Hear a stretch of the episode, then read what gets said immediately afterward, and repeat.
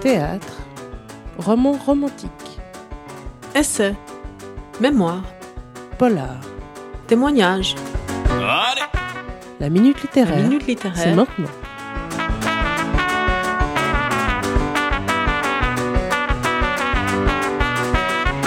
Bonjour, vous êtes sur la fabrique avec Paola. Bienvenue à toutes et à tous dans la minute littéraire, votre rendez-vous des nouvelles sorties. Aujourd'hui, zoom sur le malheur du bas d'Agnès Bayard.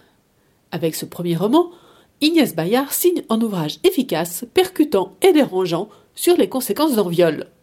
Le livre s'ouvre sur une scène de crime.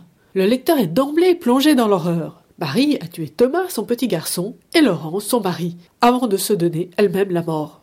Après un premier chapitre, décrivant brièvement le massacre, l'ouvrage sera consacré au récit des circonstances ayant mené au drame. Le lecteur va découvrir comment la vie de Marie a subitement basculé, comment elle a passé du paradis à l'enfer, lorsqu'un soir à la sortie du travail, son directeur la ramène en voiture et la viole dans un parking souterrain.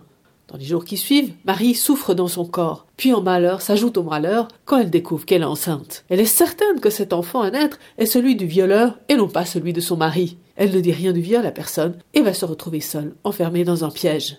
Personne ne comprend ce qui se passe, pourquoi son comportement a changé. Lorsque cet enfant naîtra, elle le haïra et cherchera à plusieurs reprises à le tuer sans y parvenir. Le malheur du bas est aussi une chronique du corps féminin, du corps meurtri.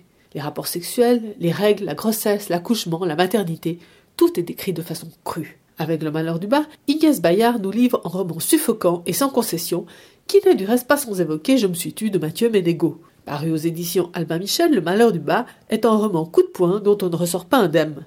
Voilà, la minute littéraire, c'est terminé pour aujourd'hui. Je vous retrouve le mois prochain pour de nouvelles sorties. D'ici là, n'oubliez pas de lire.